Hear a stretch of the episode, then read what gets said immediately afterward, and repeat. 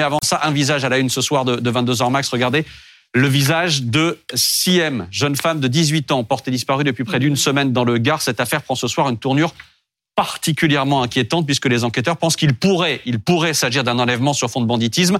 Et le, le procureur, la procureure donne même jusqu'à ce soir minuit aux éventuels ravisseurs pour libérer la jeune femme. Au-delà, la peine encourue serait beaucoup plus lourde. On va en parler ce soir euh, avec Jacques Fonbonne. Bonsoir mon général, merci d'être avec nous. Général de gendarmerie, ancien commandant de la section de recherche d'Orléans, Guillaume Fard est là aussi. Bonsoir Guillaume, consultant sécurité de BFM TV. Mathias Tesson avec nous. Bonsoir Mathias, Bonsoir. journaliste police-justice euh, BFM TV. Je précise qu'on sera tout à l'heure avec l'oncle euh, de Siem. Euh, il sera avec nous en direct. Mais Mathias, je commence avec vous. Redonnez-nous le contexte. Cette affaire commence donc il y a une semaine tout pile mercredi soir dernier aux alentours de 22h30, 23h. Ce soir-là, on sait que Siem, 18 ans, elle se rend chez sa grand-mère. Mhm. Sa grand-mère est une femme âgée qui est malade et Siem a l'habitude de lui rendre euh, visite. Sauf que euh, cette femme est couchée euh, à ce moment-là, cette grand-mère, et euh, aux alentours de 23h, elle entend un bruit de claquement de porte. À ce moment-là, elle constate que la jeune fille est partie, qu'elle a mhm. laissé ses affaires sur place, et cette grand-mère, elle constate aussi que la porte est restée entrouverte. Le lendemain, son père, le père de Siem, inquiet évidemment, euh, décide d'aller euh, signaler sa disparition au commissariat. Bon. Euh, C'était donc la semaine dernière. Tout à l'heure, euh, l'avocat de la famille de Siem était sur, sur ce plateau. Voici ce que dit Mourad Batik. lui craint, en tout cas c'est une des hypothèses ce soir des enquêteurs, c'est ce qu'il craint aussi, il craint qu'une séquestration soit en cours, que Siem soit séquestré ce soir. Écoutez. On comprend bien que la, piste qui est privilégiée, c'est celle euh, d'un enlèvement avec séquestration. Oui, aujourd'hui, c'est la piste qui est privilégiée. Au départ, euh, c'était pas ouvert sous cette qualification juridique. Aujourd'hui, c'est cette piste qui est privilégiée par le procureur de la République euh, et les enquêteurs. Ça veut donc dire qu'il y a très probablement eu d'abord un enlèvement et très probablement aujourd'hui, en, ce moment, pendant qu'on parle, une séquestration. Il faut parler du contexte, Mathias, des personnages qu'il y a dans cette affaire, notamment une personne, un homme, en garde à vue ce soir. Euh, personnage central dans cette affaire. Il est âgé de 39 ans, euh, cet homme, euh, et effectivement, il est central euh, à deux égards. D'abord parce qu'il fait partie de l'entourage familial de Siem. C'est le mari d'une d'une cousine, nous a dit l'avocat de la famille de Siem ce soir. Et Siem, elle avait l'habitude de garder les enfants de cet homme. Il n'a pas un profil anodin, cet homme, parce qu'il a de nombreuses condamnations à, à son profil. Il est, il est défavorablement connu des services de police et de justice. 13 condamnations entre 2001 et 2015. Il a notamment été euh, condamné pour des braquages, euh, vols en bande organisée. Et détail intéressant, il devait comparaître justement aujourd'hui euh, mm. devant les assises du Gard pour des faits de vol avec usage d'armes. Il avait fait de la détention provisoire pour ces faits-là, remis en liberté depuis. Il devait comparaître aujourd'hui. Évidemment, il est placé en garde à vue et donc ce procès est, renvoyé. Évidemment, en ce moment, il est interrogé sur la disparition mm. de cette jeune femme. les enquêteurs le soupçonnent d'avoir un lien. on va rappeler pourquoi l'enquête est ouverte. Vous avez dit enlèvement, séquestration ou détention arbitraire d'otages pour obtenir l'exécution d'un ordre ou d'une mmh. condition.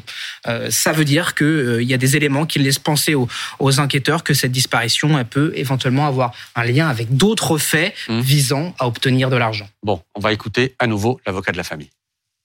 Au départ, euh, c'était pas ouvert sous cette qualification juridique. Aujourd'hui, c'est cette piste qui est privilégiée par le procureur de la République euh, et les enquêteurs. Ça veut donc dire qu'il y a très probablement eu d'abord un enlèvement et euh, très probablement aujourd'hui, en, ce moment, pendant qu'on parle, une séquestration. Donc nous, l'idée, en prenant la parole, c'est aussi de relancer l'appel à témoins à tous ceux qui auraient croisé Siem, à tous ceux qui auraient été en contact avec elle ou à tous ceux qui sont actuellement euh, en contact avec elle. Il y a une qualification juridique qui fait que si elle est libérée avant euh, le septième jour, eh bien la qualification euh, n'est pas la même. Général Fourbonne, je le disais tout à l'heure, cette affaire prend ce soir une tournure particulièrement inquiétante. par où on commence quand on est enquêteur de la gendarmerie et qu'on vous confie une affaire comme celle-là? Alors déjà, il y a un élément intéressant parce que c'est une exception dans le droit pénal. Mmh. L'enlèvement et la séquestration, c'est une infraction qui est une infraction criminelle mmh. et qui devient un délit à partir du moment où l'auteur ou les auteurs de la séquestration ont mis fin à la séquestration de leur propre initiative. Mmh. Euh, c'est ce que disait l'avocat à l'instant. Alors, euh, dans un délai de 7 jours. Au-delà de 7 jours, oui. qui, qui, expire ce soir à qui minuit. Qui expire ce soir à minuit, puisque le code dit que c'est 7 jours accomplis, 7 jours complets. La difficulté dans ce genre de choses, c'est souvent l'absence de lien entre l'auteur ou les auteurs et la victime. Généralement, dans une affaire criminelle, on est toujours tué, on est toujours agressé par quelqu'un que l'on connaît.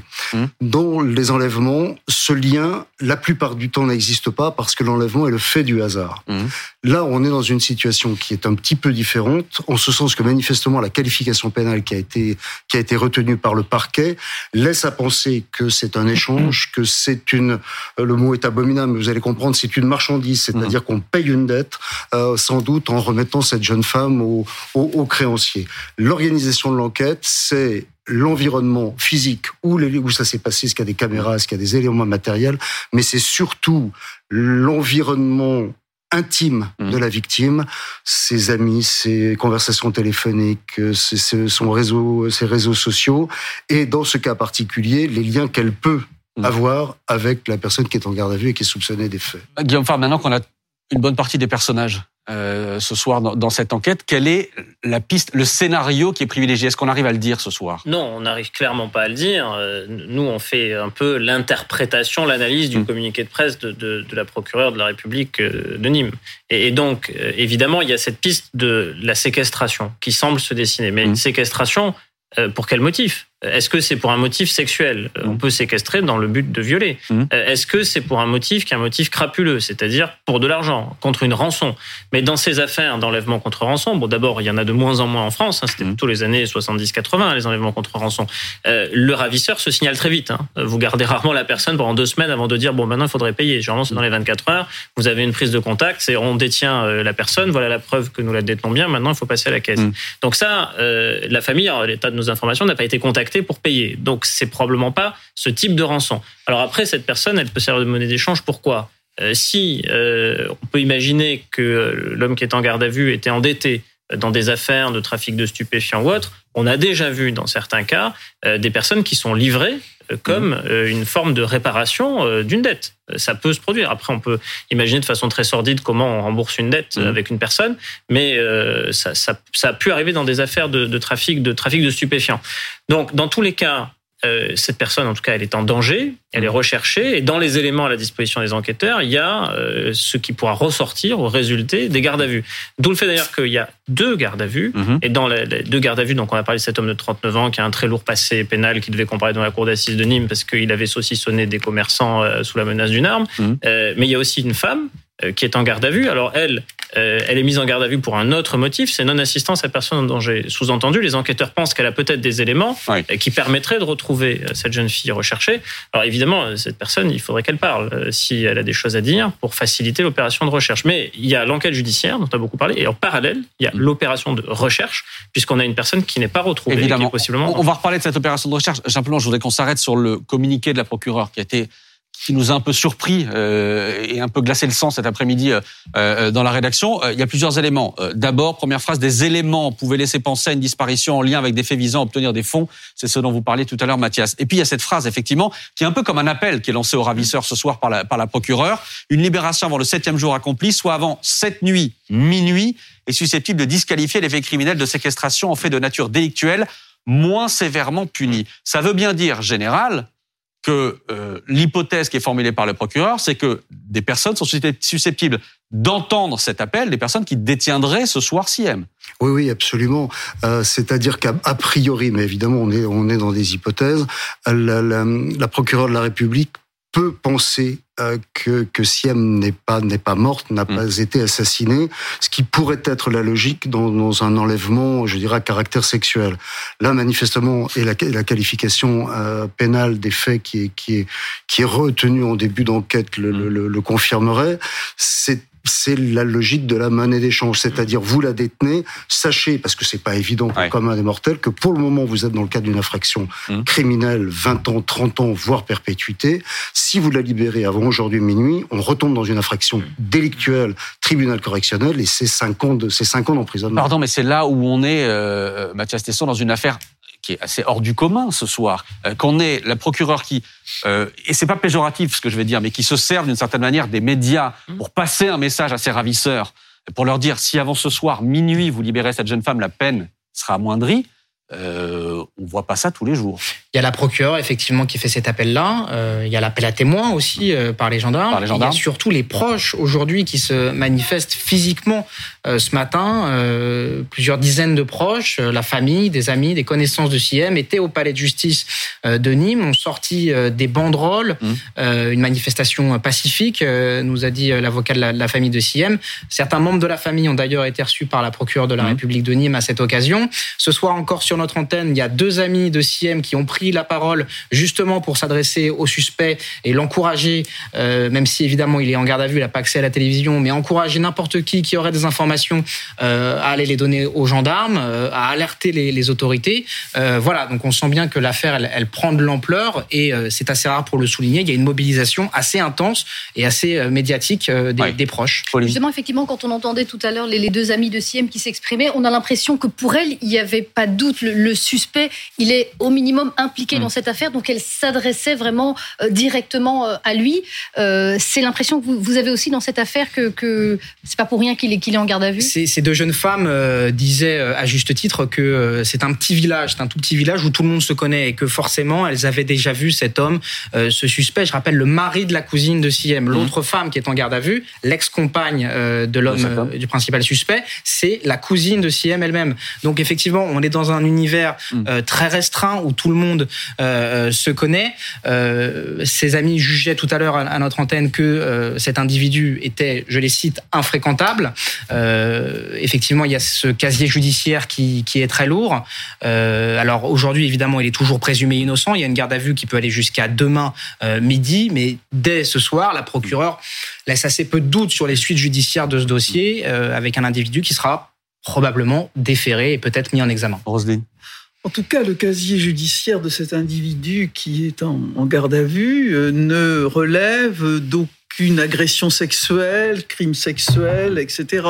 Il n'est pas dans ce, dans ce, dans ce triple-là. De ce qu'on connaît. Que de ce, qu'on- de- enfin, de ce qui relève, de ce qui est porté à notre connaissance, est-ce que vous estimez je- que c'est un facteur plutôt rassurant euh, ou est-ce que c'est un facteur inquiétant Parce que si on est sur du grand banditisme et de, et de l'échange d'êtres humains d'une telle violence, euh, vous avez dit tout à l'heure que c'était plutôt plutôt rassurant. Moi, je Général. trouve ça assez Oui, c'est-à-dire. inquiétant. hein. Alors non, c'est évidemment très inquiétant Ah dans bon, un oui, cas comme dans l'autre, dans évidemment.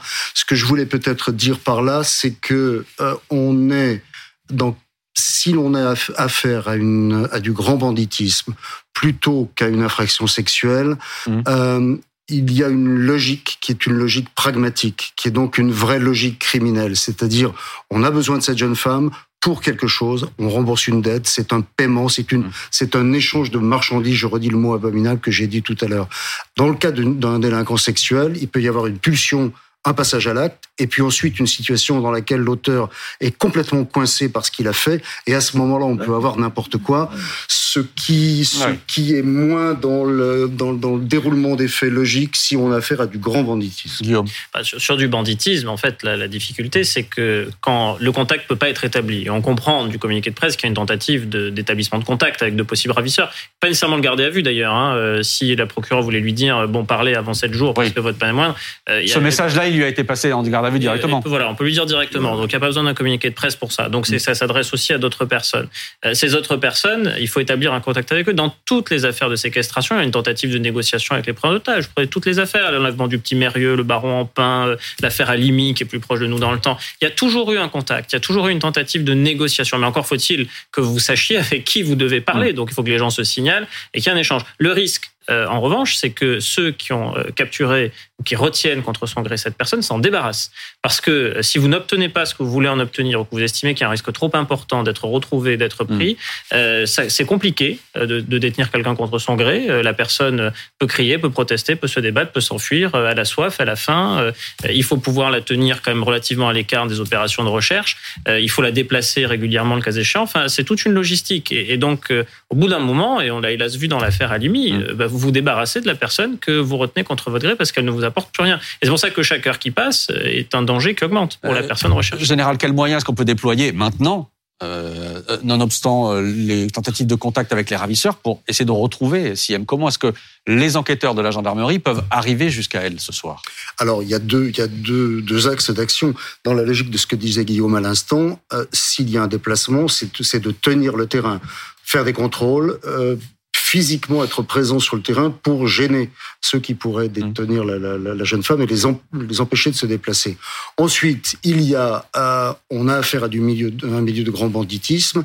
Il y a le contact avec les informateurs qu'on peut avoir, qu'ont évidemment les, les, gendarmes des unités de recherche mmh. et de la section des recherches de Nîmes, dans le milieu du grand banditisme. C'est-à-dire qu'on les connaît, on on obtient d'eux, on appelle ça des tontons, hein, c'est un terme que tout le monde tout le monde connaît dans la, au moins dans la littérature policière. En gros, les téléphones voilà. utilisés ce soir, on passe des coups de fil pour essayer on de voir. On passe des coups de fil. Et puis après, il y a les moyens techniques d'enquête, c'est-à-dire que si on a des suspects, si on a une mmh. filière, si effectivement il y a un lien entre le, cette personne qui est en garde à vue et des membres de la famille, on va remonter des, on va remonter des appels téléphoniques, on va remonter des choses qui pourront euh, essayer d'établir ces liens, essayer de savoir qui a fréquenté les lieux de façon habituelle, de façon inhabituelle, euh, essayer d'avoir un commencement de, de, mm. de, piste à dérouler. Et il avait fait, euh, enfin, en tout cas, il avait été condamné à 12 ans de prison en, en, 2015. Donc ça, on imagine que aussi la prison, les anciens co-détenus ou, ceux qui sont encore en prison, c'est aussi oui, oui. une mine d'informations. Voilà, ce, ce sont des informations que, que l'on regroupe sous le terme de l'environnement, c'est-à-dire qu'il y a l'environnement physique des lieux, il y a l'environnement de la victime, il y a l'environnement de la personne qui est en garde à vue. Et si à un moment donné, ces, ces, ces ensembles euh, trouvent une intersection intéressante, mmh. les mêmes personnes dans le même lieu qui se connaissent pour une raison ou pour une autre, qui ont eu contact avec eux, ensemble, pardon, à ce moment-là, on va peut-être pouvoir démarrer quelque chose. Bonsoir Asdine Mahalou. Bonsoir. Merci beaucoup d'être en direct avec nous. Euh, on, on, imagine votre euh, angoisse ce soir. Vous êtes le, le cousin de de Siem. Euh, est-ce que vous aussi, ce soir, après avoir vu notamment la, la procureure, par exemple, après avoir euh, peut-être eu des contacts avec les enquêteurs, est-ce que vous aussi, ce soir, vous avez en tête ce scénario d'un enlèvement, d'une séquestration? Est-ce que c'est aussi ce que vous avez en tête? Bien sûr, bien sûr, c'est c'est le scénario, j'ai envie de dire, le plus probable, parce que par rapport à toutes, toutes les rumeurs qu'il y a eu au départ, petit à petit, elles se sont toutes estompées. Celui qui reste le plus probable, c'est celui-là. Dans quel état êtes-vous ce soir et dans quel état est la famille ce soir? Voilà, alors j'ai envie de vous dire, euh, nous, euh, que ce soit moi en tant que cousin ou bien les amis, euh, copines d'enfance et autres, c'est très très difficile. On en a des nuits très courtes, on y pense constamment. Là où on se rend la journée, ça ne parle que de ça. Mais j'ose même pas vous parler des parents parce que c'est à peine s'ils arrivent à tenir debout. Quoi. Et les mmh. frères aussi. Donc, à savoir qu'elle a trois frères, un qui est assez petit, mais deux qui sont un peu plus âgés qu'elle, et surtout le père avec euh, qui vous imaginez toutes les filles au monde ont une certaine complicité, et notamment euh, son papa qui est quelqu'un de très chaleureux et, très complice avec sa fille, qui, qui n'arrive même pas à, à prononcer le, le, le moindre mot. Quoi. Plus, plus les jours passent, plus ça devient compliqué.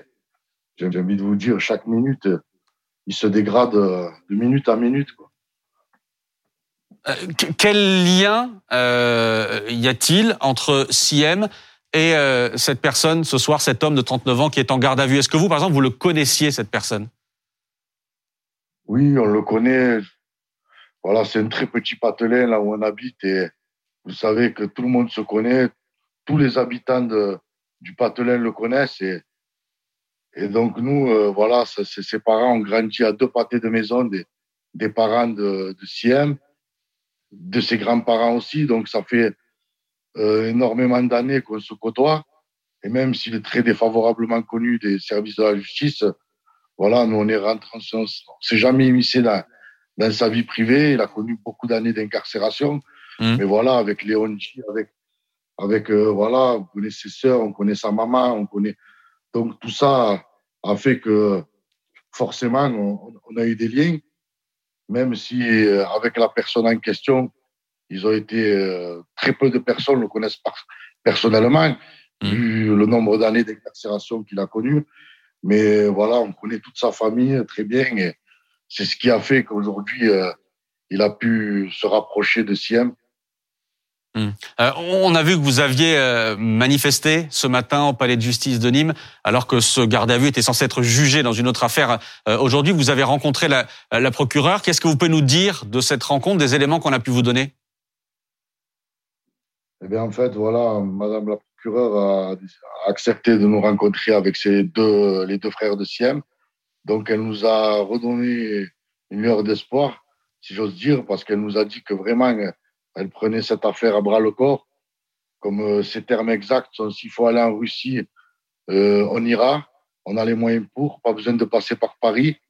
Donc, euh, surtout avec le contexte actuel de la Russie, ça, ça nous a fait comprendre que Madame est déterminée.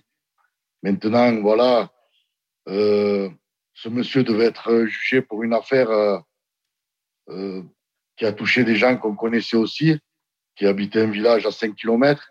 Et mmh. cette affaire date de plus d'une dizaine d'années. Donc, euh, ça nous rappelle aussi, malheureusement, la lenteur de la justice. Et comme par hasard, j'ai envie de dire, il faut que ça tombe en même temps.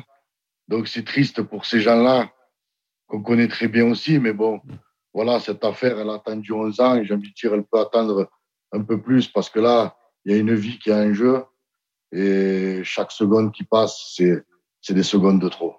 Euh, Monsieur Malou, question de Pauline Simonet en plateau pour vous. Oui, je voulais vous poser une question au sujet du suspect qui est actuellement en garde à vue. On a entendu tout à l'heure une, amie d'enfance euh, de Siem, votre cousine, avec beaucoup d'émotion, qui nous a dit qu'elle considérait ce suspect comme un homme dangereux, comme un homme infréquentable. Est-ce que Siem vous avez déjà fait part d'une certaine interrogation, d'une certaine inquiétude, elle qui allait garder régulièrement ses enfants?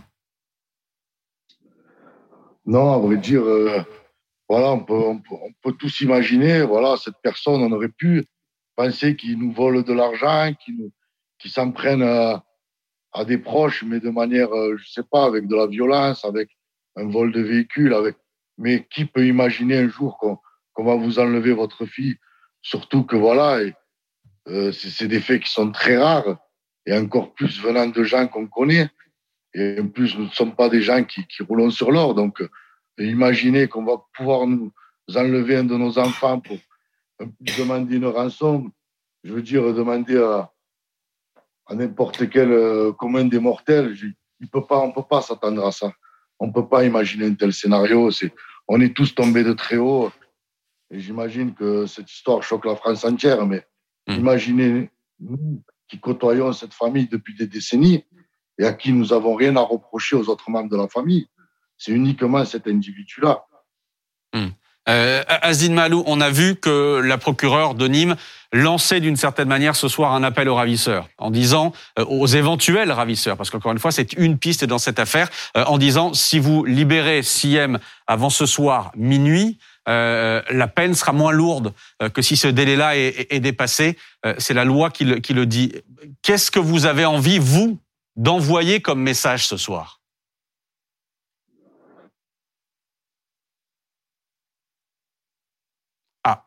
On a un problème de liaison avec euh, Asdine Malou. J'espère qu'on va rétablir cette liaison. Malheureusement, on a perdu, on a perdu la, liaison. C'est intéressant dans ce, que, dans ce que vient de dire Monsieur. Alors attendez, attendez, attendez, pardon, général. Euh, Asdine Malou, on vous a retrouvé. Je vous demandais quel message vous souhaitiez passer vous ce soir euh, quand on a vu la, la procureure a lancé un appel à l'éventuel ravisseur. Non, malheureusement, la liaison n'est pas bonne. Général, je vous rends la parole.